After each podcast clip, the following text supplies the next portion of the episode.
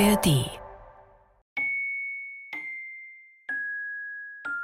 Der gemeine Lumpfisch von Ned Bowman. Sci-Fi-Satire um miese Deals und tote Tiere. Gelesen von Stefan Kaminski. Ein Podcast von Bayern 2. Walkington hatte Halliard hergerufen, da er wusste, dass dieser nach einem Eindringling in Surface Wave suchte. Die drei entfernten sich ein Stück, um sich zu beraten. Hier waren sie in Sichtweite der Brücke zu Modul 3. Die Meerjungfrau war nicht weit gekommen, bevor das Sicherheitssystem sie aufgehalten hatte. Auf der anderen Seite des Glases war noch keine merkliche Ausdünnung der Yippie-Mücken zu erkennen, obwohl der Abzugsschacht geschlossen war, schwirrten so viele in der Luft herum, dass der Wind noch lange mit ihnen jonglieren konnte. Ich muss mit ihr reden, sagte Halliard. Ich schätze, Gunf wird sie auf das nächste Schiff zum Festland setzen, sagte Walkington. Er wird die Sache so schnell wie möglich abhacken wollen. Glaubst du denn, dass sie mit dir reden will? fragte Ressin. Sie scheint nicht auf der Suche nach viel Publicity zu sein. Immerhin habe ich das hier. Halliard hob den Rucksack, den er aus einem der Schränke im Schutzraum geliehen hatte und in dem sich nun der japanische Exosuit befand. Ich könnte ihn bei ihr eintauschen. Denkst du, das reicht? Vielleicht unbewusst berührte er die Schwellung an seiner Lippe, wo sie ihn vorhin getroffen hatte. Und wenn wir ihr wirklich helfen könnten? Ich glaube nicht, dass sie aufs Festland will. Deshalb hat sie sich doch im Modul versteckt. Was wäre, wenn wir ihr anbieten, hier zu bleiben? Dann würde es sich für Sie lohnen, mit uns zu reden, sagte er, und zu Walkington, könnten Sie sie irgendwie einbürgern? Sie meinen, Sie heiraten? Nein, ich meine, Sie als Ihre Kundin ausweisen oder etwas in der Art.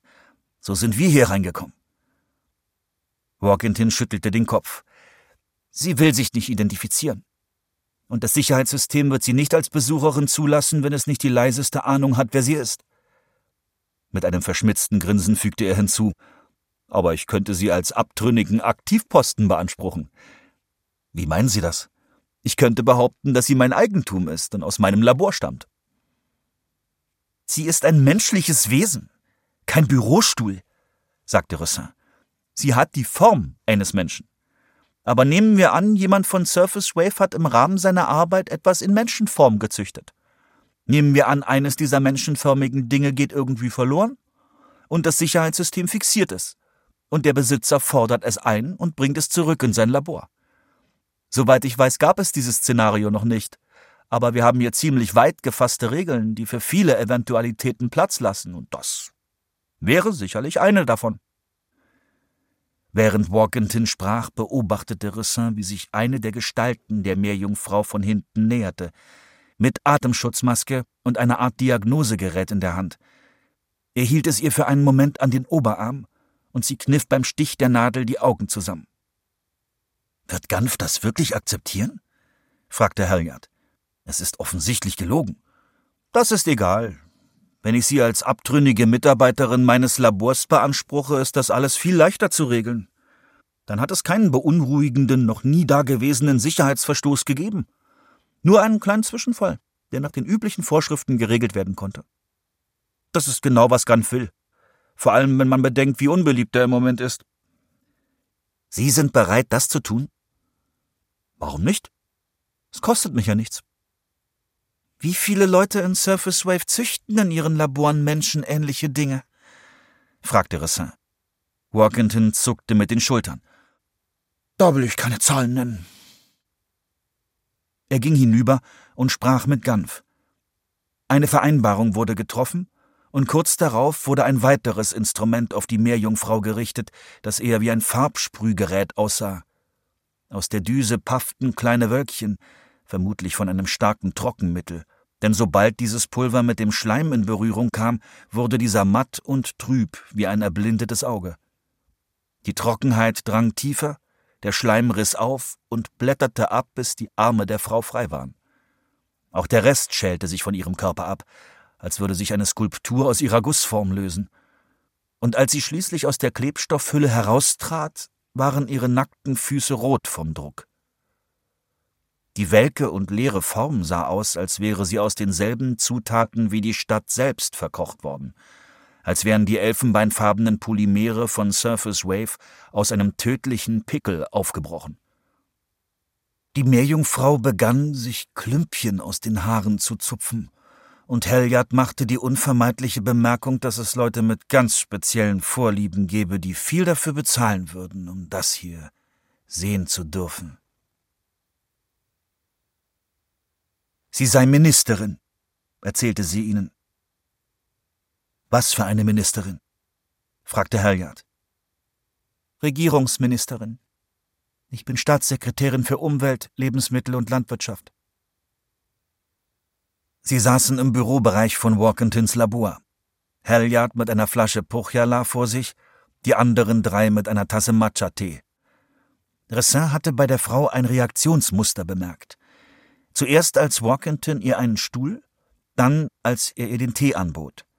Ein strenger, misstrauischer Blick, der schnell von einem anmutigen Lächeln abgelöst wurde, als ob sie in jeder freundschaftlichen Geste Gift und Falschstricke witterte, aber nicht so sehr, dass es ihre reflexartigen guten Manieren unterband. Okay, das ist sehr witzig, sagte Halliard, aber wir waren uns einig, dass Sie uns die Wahrheit sagen würden. Ich will mich nicht wie ein Arschloch anhören, aber wenn wir nicht gewesen wären, hätten die sie schon längst über die Planke gehen lassen. Nicht wörtlich natürlich, aber Sie wissen, was ich meine. Das ist die Wahrheit. Sie sagen also, Sie seien Regierungsministerin von Hermit Kingdom? Es wäre höflicher, es in meiner Gegenwart nicht so zu nennen, sagte die Meerjungfrau. Aber ja, das bin ich. Oder war es bis vor kurzem. Ich kann nur vermuten, dass ich inzwischen wegen Abwesenheit entlassen worden bin. Warum taucht dann nichts auf, wenn ich eine Suche nach Ihrem Gesicht durchführe? Mit Ausnahme des Premierministers werden der Öffentlichkeit keine Fotos von hohen Regierungsbeamten zugänglich gemacht. Und alle früheren Spuren wurden verwischt. Auch wenn es für Sie schwer vorstellbar sein mag. Ich existiere nicht im Internet. Und warum treibt eine Ministerin wie Flaschenpost in der Ostsee herum?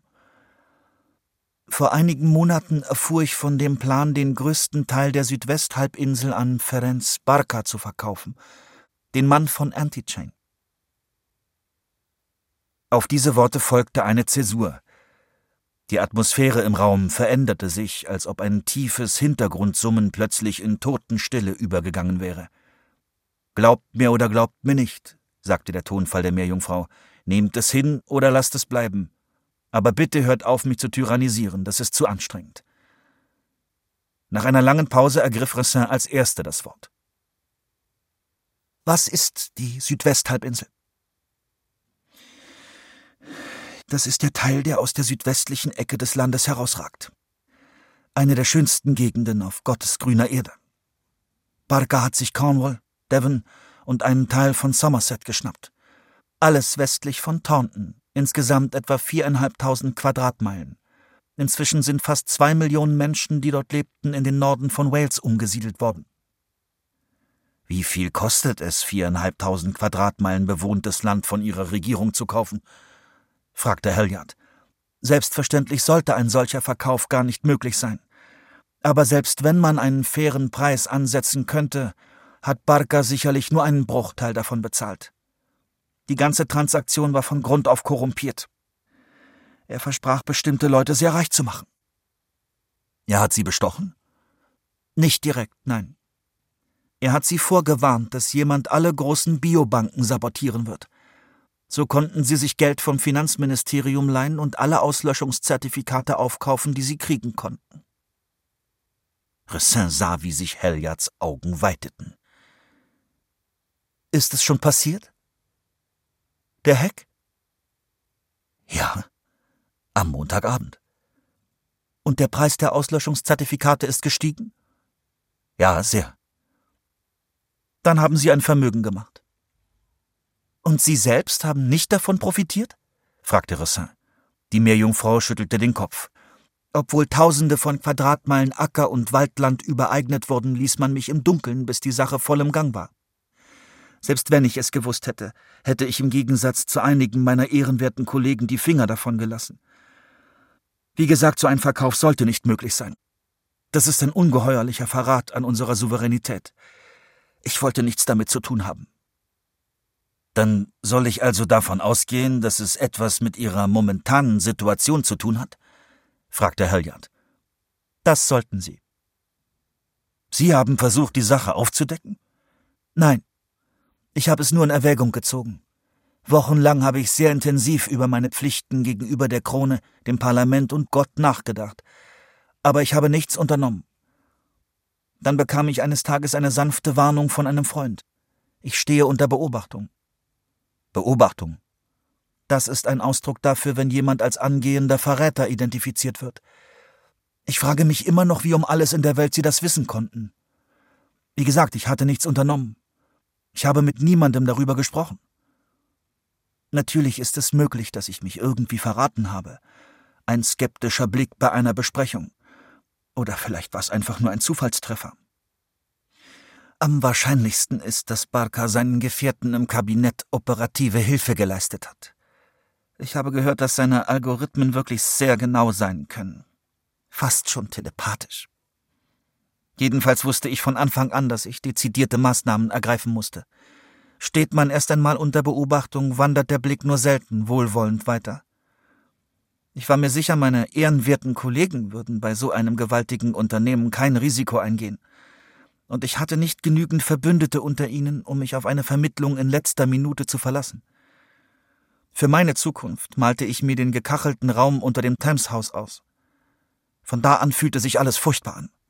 Ich dachte über alle möglichen Arten von Flucht nach. Ich zog alles in Betracht, sogar die Vereinigten Staaten. Alle außer ihr sahen zu Boden. Seit Ende der 2020er Jahre vermied man aus purer Verlegenheit, das Land zu erwähnen.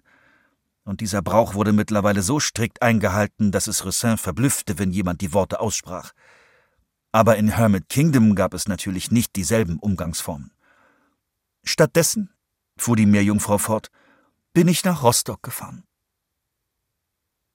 In Rostock, erklärte sie, lebte Eckhart, eine alte Flamme aus ihrer Studienzeit. Sie hatten sich während der Weihnachtsferien in einer Après-Ski-Bar in Garmisch kennengelernt, wo Eckhart einen ihrer Freunde von einer Veranstaltung der jungen Konservativen Europas wiedererkannt hatte. Sie hatte die politischen Clubs in Oxford immer gemieden, weil sie das Gefühl nicht los wurde, dass sich dort nur verklemmte Streber und vorzeitig Gealterte herumtrieben. Aber Eckert, ein regimekritisches Mitglied der Jungen Union, überzeugte sie davon, es sich anders zu überlegen. So gesehen verdankte sie ihm ihre Karriere. Ihr Versuch einer Fernbeziehung währte nicht lange, aber sie blieben in Kontakt, auch als jeder heiratete und sich wieder scheiden ließ. Seine politische Arbeit war hauptsächlich an der Küste angesiedelt, wo er auch aufgewachsen war. Aber sie hatte hin und wieder in Deutschland zu tun. Und selbst nach den Veränderungen in ihrem Heimatland konnte sie dank der Privilegien ihres Amtes unzensiert mit ihm kommunizieren. Sie wusste, sie konnte ihm vertrauen. Und als ihr klar wurde, dass sie aus ihrem alten Leben fliehen musste, schickte sie ihm eine verschlüsselte Nachricht und bat ihn um Hilfe. Er schrieb sofort zurück und lud sie ein, bei ihm in Rostock zu wohnen. Niemand außer Eckart durfte wissen, dass sie auf dem Festland angekommen war. Sie wollte nicht, dass eine fremde Regierung sie für Propaganda oder Geheimdienstzwecke ausspionierte, und schon gar nicht wollte sie ins Visier von Auslandsagenten ihres eigenen Lagers geraten. Also musste sie sich auch dort wie eine Flüchtige verhalten, zumindest bis sie wieder Fuß gefasst hatte. Das bedeutete keine Grenzübertritte, keine Überwachungsnetze. Sie verabredete sich mit Eckhart in der Leihhahn, einem Naturschutzgebiet in Ostfriesland, mit Blick auf die Flussmündung, die Deutschland von Holland trennt. Das Verteidigungsministerium verfügte über eine Nebenstelle, das Labor für Verteidigungswissenschaft und Technologie, das sich theoretisch der Erforschung moderner Waffen widmete in der Praxis aber moderne Waffen auf dem Schwarzmarkt erwarb, um sie so gut wie möglich zu kopieren. Selbst darin war das Ministerium nur mäßig erfolgreich. Aber zumindest besaß es eine ziemliche Räuberhöhle an ausgemustertem Wehrmaterial. Das wusste sie, weil ihre eigene Abteilung vor etwa einem Jahr Ärger bekommen hatte, nachdem ein verunglückter Lastwagen des Verteidigungsministeriums auf dem Weg von Portendown die sofortige Tötung von über einer Million Hühner aus nahegelegenen Farmen erforderlich gemacht hatte. Um die Wogen zu glätten, hatte der Verteidigungsminister sie zu einer Spritztour in einem russischen Wanderpanzer eingeladen, der ein lediertes Bein hatte. Also dachte sie sich eine Geschichte aus, forderte einen Gefallen ein und arrangierte ein ressortübergreifendes Darlehen. Und nachdem sie den japanischen Exosuit in ihrer Sporttasche nach Hause geschmuggelt hatte, verbrachte sie einen Abend damit, die Bedienungsanleitung zu enträtseln. Es gab einige Verwirrung, als sie aus Versehen die Wartungsfunktion 4 auswählte und der Exosuit auf ihrem Küchentisch zu zappeln begann wie ein gestrandeter Aal, der um sein Leben kämpft und dessen Körper in Sinuswellen pulsiert. Ein paar Tage später wartete sie in den frühen Morgenstunden am Horsey Beach ins Meer, direkt an der Küste von Great Yarmouth. Sie hatte eine Drohne dabei, die ursprünglich zur Überwachung von Lachsfarmen entwickelt worden war und an die sie sich mit einem Sicherheitsgurt und zwei langen Seilen festgeschnallt hatte. Als sie weit genug draußen war, tauchte sie ins Wasser und befahl der Drohne, sie nach Deutschland zu ziehen. Wie weit ist das? fragte Rissin. Etwas über 200 Meilen, sagte die Meerjungfrau. Etwa 80 Meilen am Tag hinter meinem kleinen Schlittenhund herschwimmen. Ich weiß, das klingt nach einem ehrgeizigen Plan, aber es war unumgänglich. Sie hatten schon einmal meine Gedanken gelesen. Ich beschloss, dass ich einen Weg einschlagen musste, mit dem Sie niemals, niemals in tausend Jahren rechnen würden, wenn ich sicher aus der Sache rauskommen wollte. Bestimmt hätten viele Menschen in meiner Situation versucht, sich einen strategisch ausgefeilten Plan zurechtzulegen. Das hätte man sicher auch von mir erwartet. Also hielt ich es für besser, etwas Simples, Unkompliziertes zu versuchen. Und bei einem Boot hätten alle Alarmglocken geläutet. Sie nippte an ihrem Tee. Jedenfalls gefiel mir die Idee. Ich bin auf einem ziemlich großen Anwesen in Norfolk aufgewachsen und war eine Art paläolithisches Kind, wie bei der Kampf um die Inseln, nur mit mehr Matsch. Körperliche Herausforderungen habe ich schon immer genossen. Und das war es. Auch wenn man nicht selbst schwimmt, laugt einen das Meer aus. Zum Glück hat die raffinierte japanische Ausrüstung das Ganze sehr viel erträglicher gemacht und in der Nordsee gibt es keine Minen mehr. Oder fast keine. Eckhard fand sie wie eine schlecht entsorgte Leiche im Salzwiesengras der Leihhörn liegen, halb versunken im kalten Schlamm, über ihr kreisende Nonnengänse. Sie lag schon seit drei Stunden dort, weil er so lange gebraucht hatte, um das Funksignal ihres Exosuits aufzuspüren. Er half ihr zum Auto und schloss sie im Kofferraum ein.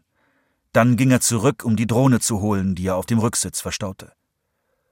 Während der Reise hatte sie nichts anderes zu sich genommen als ein Kohlenhydratgetränk für Langstreckenläufer, das sie durch einen Schlauch aus einer in der Drohne verstauten Vinylblase schlürfte. Und als sie den ersten Bissen von einem der Nutella-Brote aß, die Eckart für sie im Kofferraum deponiert hatte, schluchzte sie laut auf. Auf dem Weg nach Rostock schlief sie dann die meiste Zeit. Bis dahin, sagte sie, war alles ziemlich glatt gelaufen. Seit seiner Scheidung lebte Eckhart in einem Wohnkomplex, der auf einem Stück neu gewonnenem Land im Rostocker Hafen errichtet worden war. Er hatte ihr das große Schlafzimmer überlassen, weil es ein eigenes Bad hatte, und war selbst ins Gästezimmer gezogen. Es war einige Zeit her, dass sie ein solches Haus betreten hatte. Ein modernes Haus, in dem die Böden, Flächen und Schränke viel zu sehr glänzten. Die Akzentfarbe war das Königsblau aus dem Wappen des FC Hansa Rostock – Tassen, Kissen, Decken, ein großer, gerahmter Druck des Stadions in Aquarellfarben.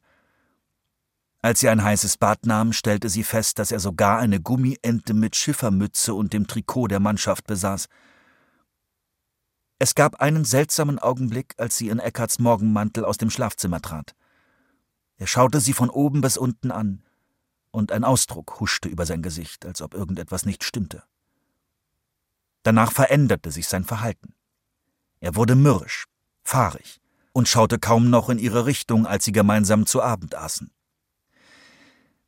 Absurderweise, vielleicht weil Eckhart sie immer an ihr jüngeres Ich erinnerte, musste sie an ein Erlebnis aus ihrer späten Teenie-Zeit zurückdenken, als sie zum ersten Mal ihren Freund, den vor Eckhart, an seinem College in Oxford besucht hatte. Am Telefon schien er voller Vorfreude zu sein, aber dann war er von Anfang an kühl und gereizt gewesen. Sie wusste nicht, was sie falsch gemacht hatte und fühlte sich hilflos, weil sie auf seine Gastfreundschaft angewiesen war. Nach einer sexlosen Nacht nahm sie den frühen Zug nach Hause, weil es offensichtlich war, dass er mit ihr Schluss machen würde. Genauso fühlte es sich jetzt an. Und als sie am nächsten Morgen aufstand, stellte sie fest, dass sie die Tür ihres Schlafzimmers nicht öffnen konnte. Die Tür hatte kein Schlüsselloch, sondern ein elektronisches Schloss. Vielleicht war es also ein technischer Fehler. Sie rief Eckharts Namen. Hinter der Tür konnte sie hören, wie er im Wohnzimmer auf und ab ging, aber er antwortete nicht. Sie rief weiter nach ihm, doch noch immer drang nichts aus dem anderen Zimmer, außer nach einer Weile die Stimme eines Fußballkommentators, im Hintergrund eine Menschenmenge. Die Lautstärke des Fernsehers war voll aufgedreht. Schließlich, gegen Mittag, sagte sie Eckart, bitte. Ich habe Hunger. Durch die Tür Was willst du essen? Das ist mir egal. Irgendwas. Könntest du mich bitte rauslassen? Ich verstehe nicht, was das soll. Sie hörte ihn eine Weile in der Küche herumfuhrwerken. Dann kam er zurück. Geh bitte ins Bad.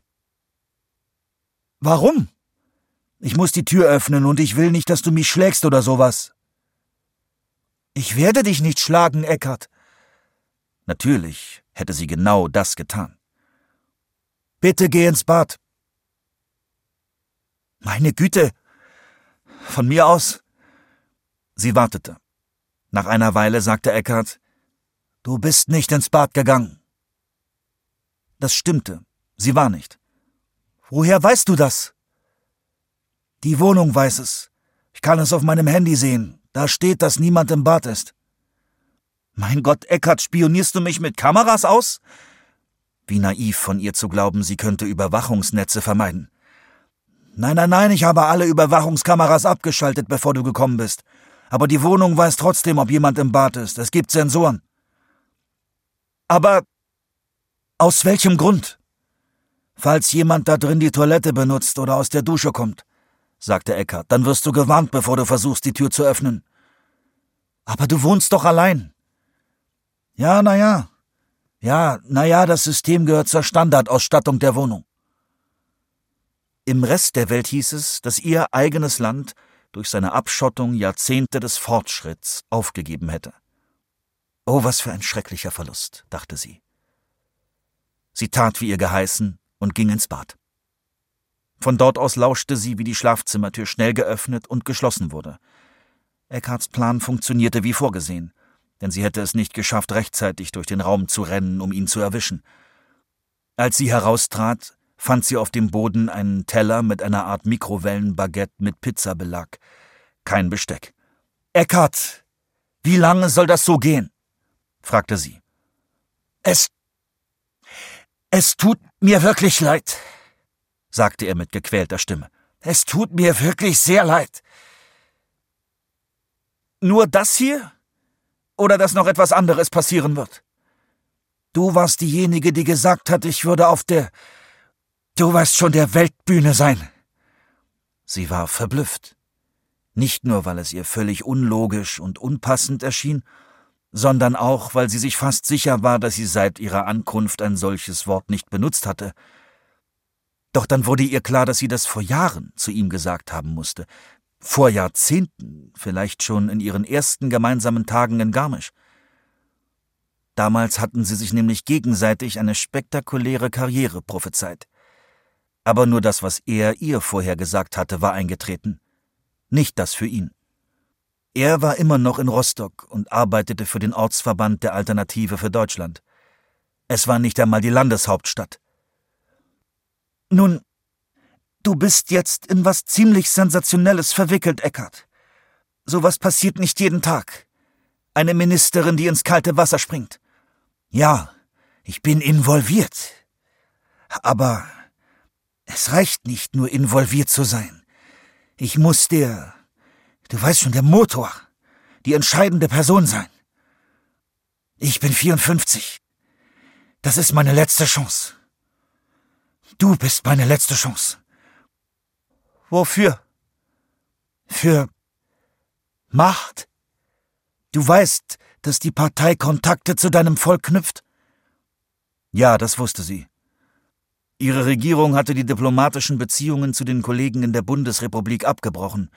Aber es gab einen zunehmend geschwätzigen, inoffiziellen Kanal zur Opposition. Und mit einem Mal verstand sie. Eckhardt würde sie an die AfD ausliefern. Und die AfD würde sie an ihre eigene Regierung überstellen. Was die AfD davon hatte, wusste sie nicht. Vielleicht war sie eine Art Freundschaftsgeschenk, ein Toast auf eine Übereinkunft. Aber was Eckert davon haben würde, hatte er klar geäußert.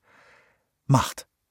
Die große Zukunft, die er sich ausgemalt hatte, als er als junger Mann auf sämtlichen Gipfeltreffen der konservativen europäischen Jugendorganisation herumwuselte, auf diese Zukunft konnte er nicht mehr ernsthaft hoffen aber zumindest würden die hohen Tiere bei der AfD seinen Namen kennen. Wann werden Sie mich holen? fragte sie.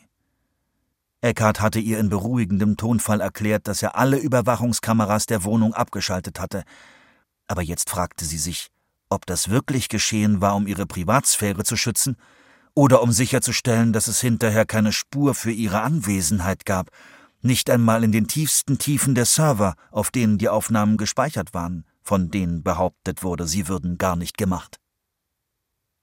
Ich kläre gerade alles mit Ihnen. Warum wartest du noch? Er hätte sie einfach direkt ausliefern können. Was um alles in der Welt sollte dieser peinliche Zwischenstopp in seiner Wohnung? Du musst verstehen, dass das eine schwierige Entscheidung für mich war, sagte Eckert. Wirklich sehr schwierig. Offenbar hatte er sich noch nicht ganz entschieden gehabt, bevor sie hier war. Sie erinnerte sich an den Ausdruck auf seinem Gesicht, als sie aus dem Schlafzimmer gekommen war. Vielleicht hatte er auf eine Verwandlung wie im Kino gehofft, dass sich das feuchte Bündel aus dem Sumpf nach einem heißen Bad in die Zwanzigjährige zurückverwandeln würde, die er in jener Nacht in Garmisch kennengelernt hatte. Vielleicht war er entsetzt gewesen, als er sie zum ersten Mal nach Jahren wiedersah und feststellen musste, dass sie fast so alt geworden war wie er selbst. Falls es so war, hatte er die Führung kontaktiert, nachdem sie letzte Nacht schlafen gegangen war. Und jetzt verhandelten sie vielleicht immer noch über die Bedingungen. Sie musste hier weg, bevor die AfD sie abholte. Sonst ging es zurück nach London, in den gekachelten Raum unter dem Thameshaus. Oder vielleicht etwas Öffentlicheres. Je nachdem, wonach dem Premierminister war. Am frühen Nachmittag, länger zu warten konnte sie nicht riskieren, rief sie Eckart, kann ich ein paar Florentiner haben? Durch die Tür. Tut mir leid, ich hab keine. Kann ich dich irgendwie überreden, mir welche zu besorgen? Weißt du noch? Ich habe sie zum ersten Mal mit dir zusammen probiert. In dieser wunderbaren Konditorei in Garmisch. Kröner. Ja, genau. Ich habe sie immer mit diesem Land in Verbindung gebracht. Ich hatte mich darauf gefreut, sie hier haufenweise zu essen. Zu Hause kriegen wir die nicht. Und klar, wenn ich zurückkomme. Naja, ich will es mir gar nicht vorstellen. Aber man wird mir wohl kaum den Dessertwagen vor die Nase schieben. Oder? Eckart?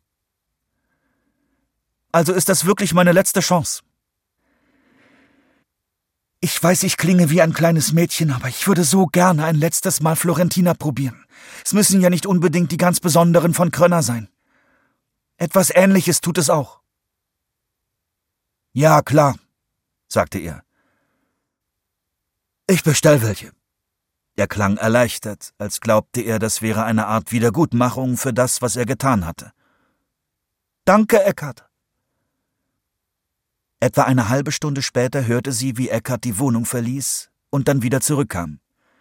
Vermutlich hatte er das Mandelkrokant aus dem Drohnenpaketaufzug geholt die urdeutsche Wortschöpfung für den Speiseaufzug im Flur, der Lieferungen vom Drohnenlandeplatz auf dem Dach ins Haus beförderte. Und dann klopfte er an ihre Tür. Geh bitte ins Badezimmer. Müssen wir diese alberne Vorstellung wirklich nochmal machen?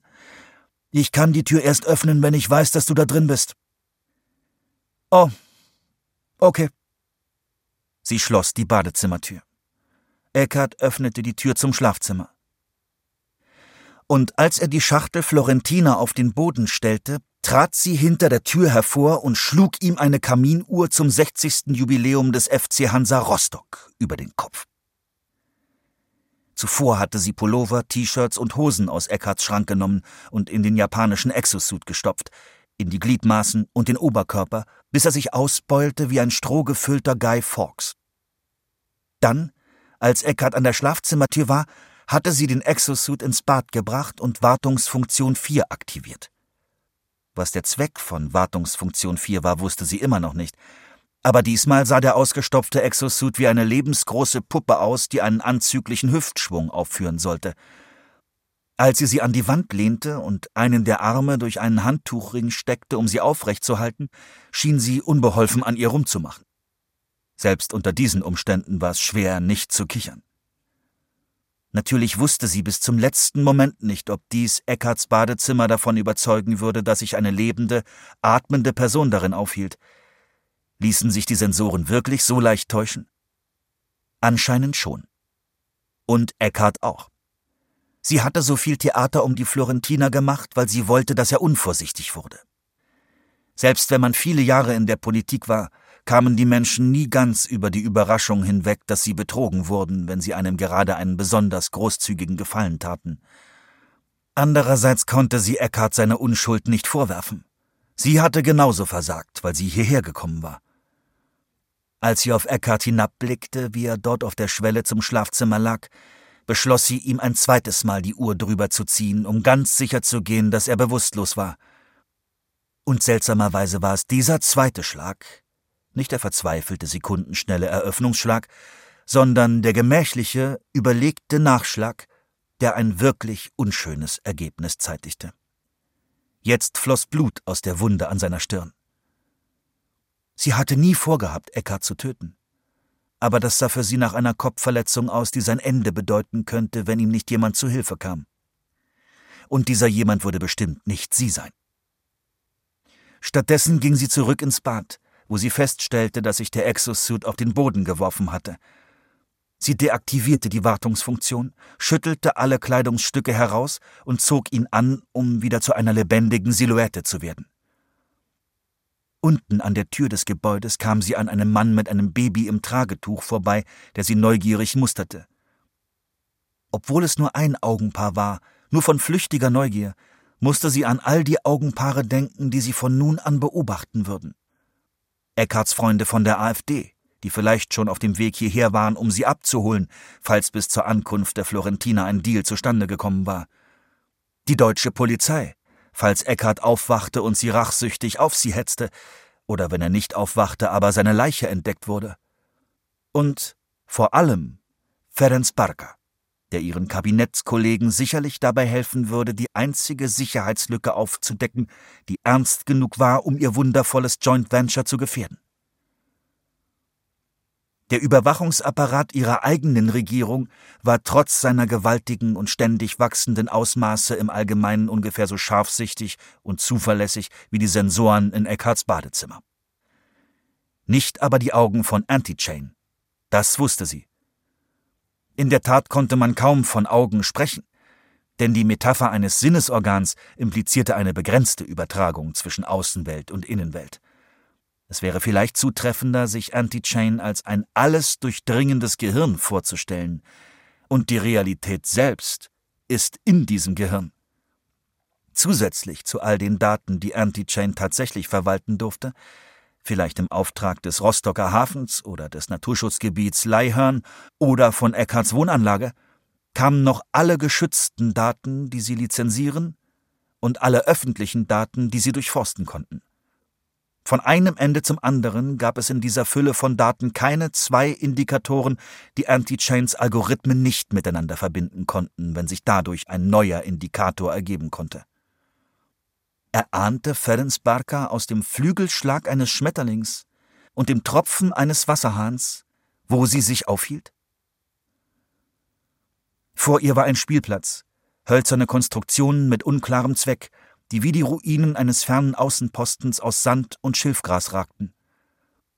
Der Spielplatz war von Hochhäusern umringt, und durch die Lücke zwischen zwei dieser Hochhäuser sah man Wasser und dahinter die Bäume eines anderen Ufers.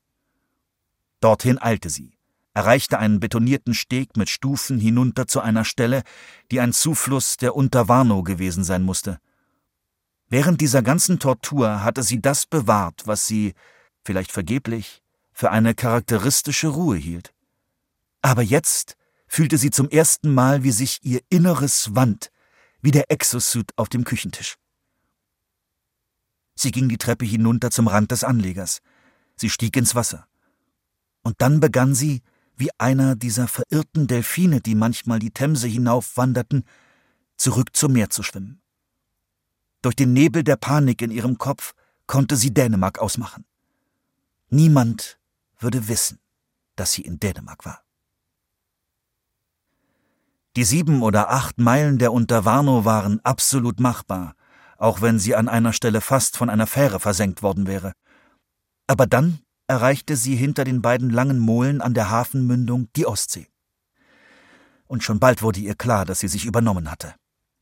Sie erinnerte sich dunkel, dass die Entfernung zwischen Rostock und der Südspitze Dänemarks so gering war, dass es den Vorschlag gegeben hatte, eine Brücke über die Ostsee zu bauen. Eckhart war wegen des Verkehrs dagegen gewesen. Aber sie hatte ihre Lachsfarmdrohnen nicht dabei. Und sie hatte nichts zu essen oder zu trinken. Und ihre Muskeln schmerzten noch vom Vortag. Selbst in den festen Armen des Exosuits glaubte sie nicht, dass sie es schaffen würde. Dennoch weigerte sie sich, dorthin zurückzukehren, wo sie hergekommen war. Das wäre ihr Untergang gewesen. Und dann entdeckte sie am grauen Horizont etwas, von dem sie zuerst dachte, es sei eine Offshore-Windturbine. Nur, dass nicht nur eine Säule aus dem Wasser ragte, es waren drei. Sie waren das! rief Ressin. Sie waren auf dem Spin Drifter. Halliard sah sie verwirrt an. Am Montagabend, erklärte sie. Als ich noch auf der Varuna war, glitt ein Spindrifter direkt an uns vorbei Richtung Süden. Und ich habe jemanden am Fenster gesehen. Es war jemand an Bord. Moment mal, ihr beide seid euch schon mal begegnet? fragte Walkintin.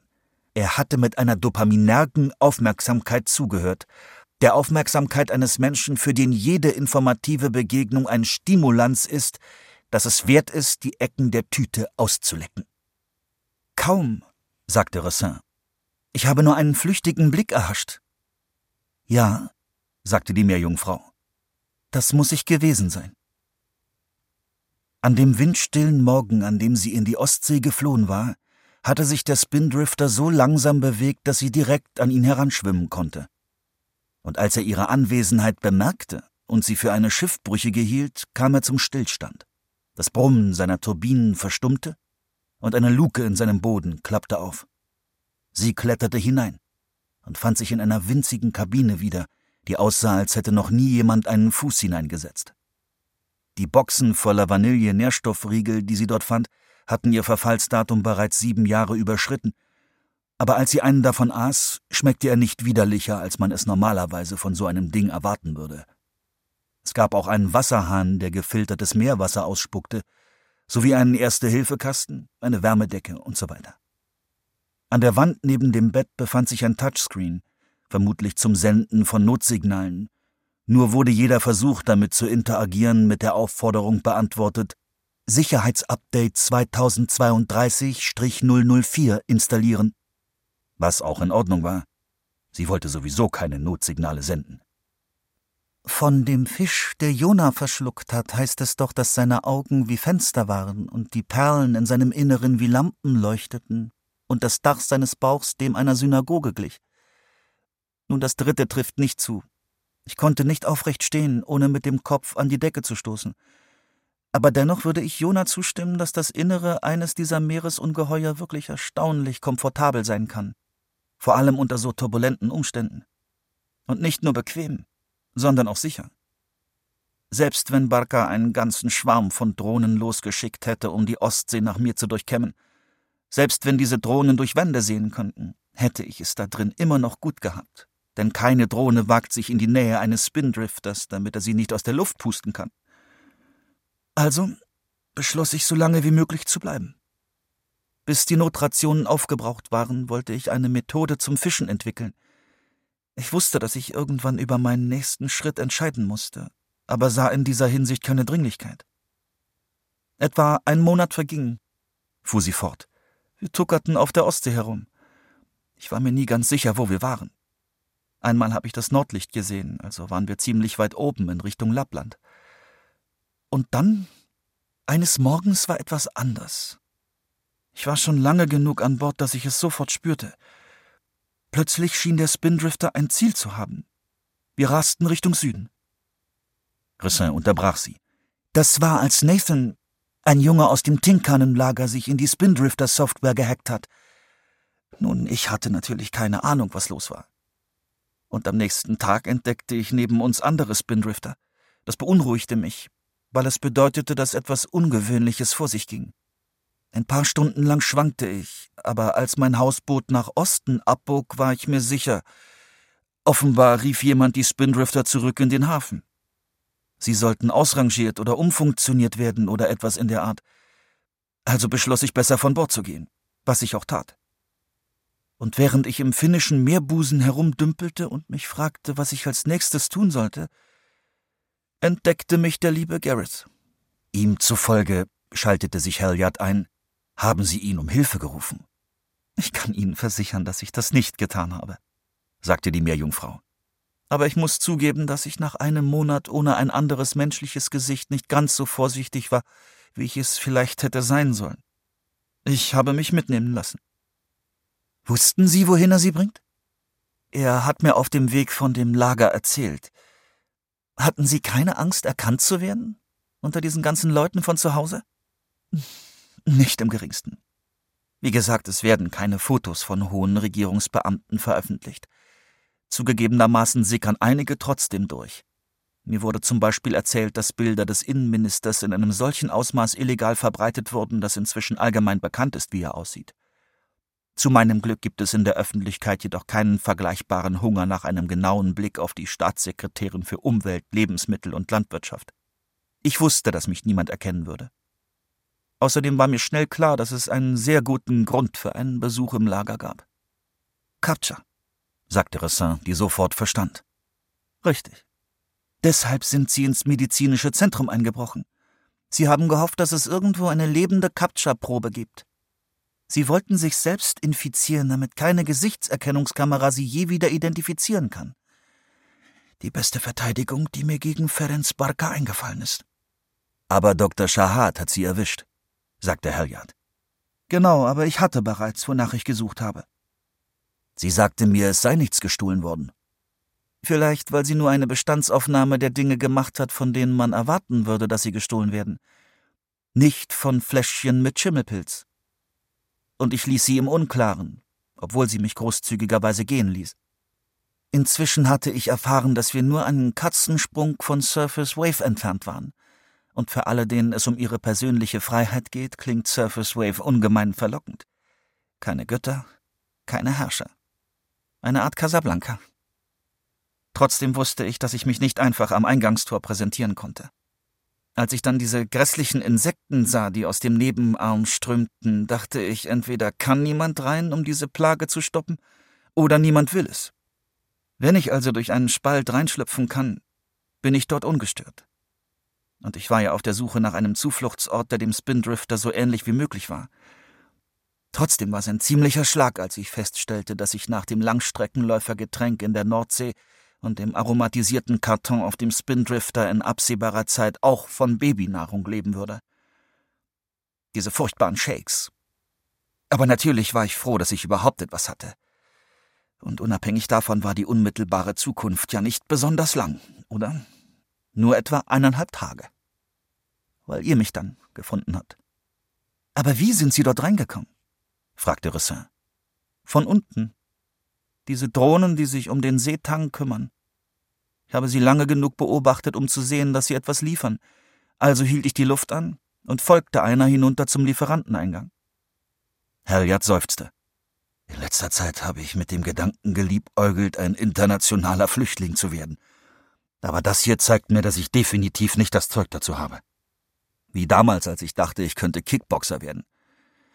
Aber könnten wir ein bisschen zurückspulen? fragte er, während Walkington ihm Matcha-Tee einschenkte. Sie haben erzählt, dass Ferenc Barka die Südwesthalbinsel kauft. Aber Sie haben nie erklärt, warum. Ich meine, was will er mit dem ganzen Platz anfangen? Ein Golfplatz mit einer Million Löchern bauen? Er richtet ein Naturschutzgebiet ein. Wirklich? Sagte Halliard. Gibt's da so viele Wildtiere? Nicht für einheimische Tiere, für importierte Tiere. Barca bevölkert die Halbinsel mit bedrohten und ausgestorbenen Arten. Das kam völlig unerwartet.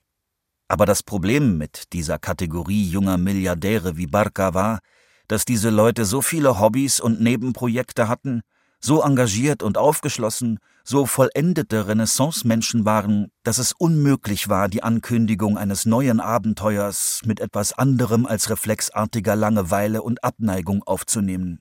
So wie bei einem verwöhnten, frühreifen Neffen, der nicht mehr aufhört, von seinem Go-Kart, seinen Cartoons und seiner verdammten Robotertechnik zu erzählen.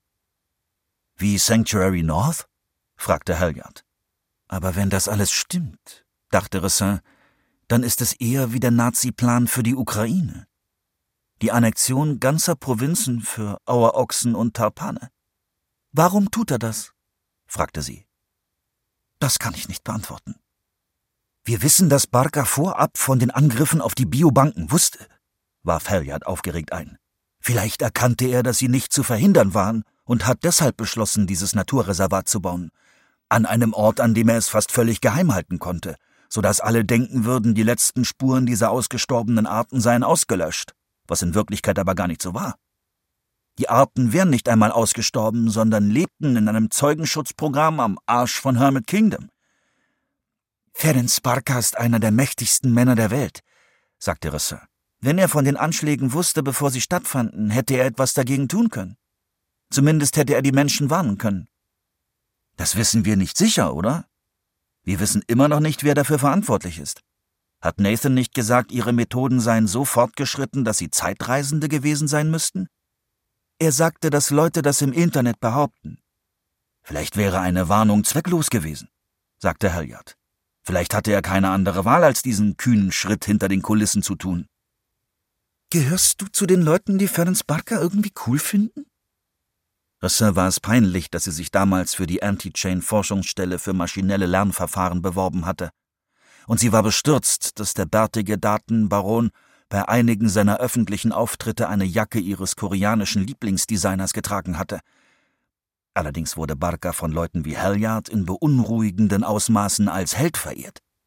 Sie sahen über seinen ungebremsten Größenwahn und seine Beteiligung an ethnischen Säuberungen gerne hinweg, weil er ein großspuriges Auftreten und eine beeindruckende Sammlung von U-Booten hatte. Oh, und du bist wohl nicht auf seiner Seite? fragte Halliard. Zwei Millionen Menschen vertreiben, um Platz für ein paar halbtote Tiere zu schaffen? Ist das nicht genau deine politische Ausrichtung? Nicht nur ein paar, sagte die Meerjungfrau. Fast 80.000.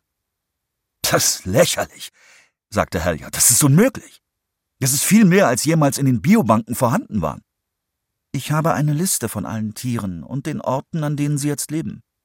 Das beweist natürlich nichts, aber ich hoffe, dass es zumindest diese Behauptung unterstreicht. Können wir sie sehen? Die Meerjungfrau zeigte ihr kaltes, aristokratisches Lächeln. Als ich Whitehall zum letzten Mal verließ, habe ich diese Liste auf einen Server in Übersee hochgeladen zusammen mit einer Reihe weiterer Daten. Mir ist damals nichts eingefallen, was ich mitnehmen könnte, das jemals für irgendjemanden von Wert sein könnte. Ich habe bereits alle Ihre Fragen offen beantwortet. Ich hoffe, Sie erwarten nicht auch noch, dass ich meine letzte Trumpfkarte ausspiele. Halliard warf Ressin einen Blick zu. Gut, sagte er. Wir müssen uns ja nicht alles ansehen. Aber könnten wir eine einzige Spezies überprüfen? Fünf Tage später und 300 Kilometer westlich gelangten Ressin und Selim an ein Steinfeld. Es war kantig und fleckig. Dazwischen wuchsen wilde Geranien in erstaunlicher Fülle, als wäre es marsianisches Unkraut. Noch ohne Blüten und Blätter, sogar ohne Farbe auf den Steinen, nur das unheimliche Karminrot ihrer Stängel fast bis zum Horizont. Für eine Insel, die man in ein paar Stunden umrunden kann, hatte Osmussar unglaublich viele seltsame Landschaften zu bieten. Vorhin waren sie in der Nähe des Leuchtturms an einen Küstenabschnitt gekommen, an dem Kalksteinscheiben von der Steilküste abgebrochen und übereinander ins Wasser gerutscht waren, mit sauberen Ecken und geriffelten Kanten, so dass sie aussahen wie umgestürzte Atlanten. Der Regen wurde noch stärker, als sie dort standen und über die Geranien hinwegschauten. Rupreichtskraut war der altertümliche Name dieser Sorte, wie Ressins Telefon ihr mitteilte, oder auch stinkender Storchschnabel. Sollen wir einen Unterschlupf suchen? fragte Selim und blickte zum Himmel auf, der auf keine Linderung hoffen ließ. Mir macht es nichts aus, sagte Risser. Und dir? Er schüttelte den Kopf. Wie sie selbst besaß auch Selim ausgezeichnete Regenkleidung. Sie gingen weiter. Osmussal lag an der nordwestlichen Ecke von Estland, an der Mündung des finnischen Meerbusens. Läge es noch weiter von Surface Wave entfernt, wäre sie nicht mitgekommen. Nicht wegen des weiten Wegs. Sie hatte in der vergangenen Woche mit Halliard mehr Strecke gemacht und hatte ohnehin Zeit, sondern wegen allem, was da mitschwang. Wie weit konnte man aus einer Laune heraus mit jemandem reisen, mit dem man eine Affäre hatte, den man aber kaum kannte, ohne den Eindruck zu erwecken, dass man durchbrennen oder einen Amoklauf veranstalten wollte? Am Freitagabend, etwa zu dem Zeitpunkt, als die Meerjungfrau ihre Geschichte in Walkentins Labor zu Ende erzählt hatte, hatte Selim Risset eine Nachricht geschickt und sie gefragt, ob sie gemeinsam zu Abend essen würden. Also hatte sie sich mit ihm im Rahmenladen von Surface Wave getroffen. Bei Masemen und Giossa hatte er erwähnt, dass er nicht direkt in die Türkei zurückkehren, sondern ein paar Tage mit Vogelbeobachtung verbringen wollte. Eine Meerenge westlich von Tallinn sei einer der besten Orte in Europa, um den arktischen Vogelzug zu beobachten. Millionen von Enten und Gänsen, Meerenten und Regenbogenspinten, die sich wie Pendler durch ein Drehkreuz zwischen Kap und Insel schoben. Ich dachte, die Sache mit dem Steinsperling hätte dir das alles verleidet, sagte sie. Nein, ich liebe Vögel immer noch, sagte Selim. Die Sache mit dem Steinsperling hat mir nur die Steinsperlinge verleidet. Sie lächelte und nahm eines seiner Giosa. Obwohl Selims Geschichte von Abscheu und Scheidung, von Enttäuschung und Verblendung gehandelt hatte, respektierte sie ihn dafür. Denn zumindest war seine Beziehung zu Tieren intensiv. Das war der Unterschied zwischen ihm und Halliard auch wenn beide zu den Arschlöchern der Extinktionsindustrie gehörten. Bei Halliard hatte man das Gefühl, dass er, wenn er einen Job in einer anderen Branche bekäme, vielleicht nie wieder darüber nachdenken würde, dass sich Menschen einen Planeten mit Tieren teilten. Er hatte das nicht in jedem Moment auf dem Schirm.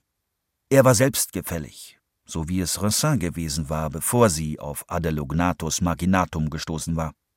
Aber jetzt hatte sie das Gefühl, dass ein Mensch in seiner Beziehung zu Tieren so viele Qualen und Paradoxien finden sollte, wie der übereifrigste Katholik in seiner Beziehung zu Gott, dem anderen großen Dulder von einseitigen Gesprächen.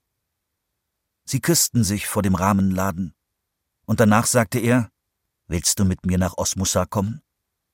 Zuerst dachte sie, er mache Witze, aber er warf ihr einen offenen, fröhlichen Blick zu, als wäre es vollkommen okay, wenn sie Nein sagte, aber genauso, wenn sie Ja sagte.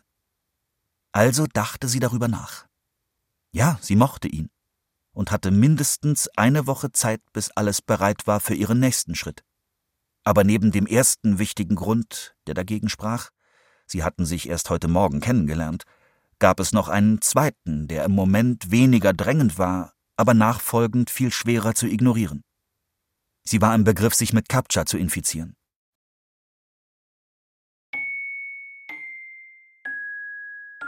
Der gemeine Lumpfisch von Ned Bowman. Sci-Fi-Satire um miese Deals und tote Tiere. Gelesen von Stefan Kaminski. Ton und Technik Pascal Tinius und Erik Michels. Audio Berlin. Regie und Redaktion Kirsten Böttcher. Produktion Bayerischer Rundfunk 2023. Das Buch ist in der Übersetzung von Marion Hertle im Liebeskind Verlag erschienen. Moin, ich bin Katharina und wenn euch dieser Podcast gefallen hat, dann hört doch auch mal bei uns rein. Wir entführen euch raus in die große, weite Welt. Bei unserem Podcast ans Meer schwimmen wir mit Haien und Rochen, ergründen die Geheimnisse antiker griechischer Initiationsriten oder machen einfach Party am Strand. In der vierten Staffel von Ans Meer geht es von Nordkanada bis Südafrika, von Belize bis Vietnam. Um die ganze Welt immer mit frischem Wind für die Seele und etwas Salz auf der Haut. Hier in der ARD Audiothek.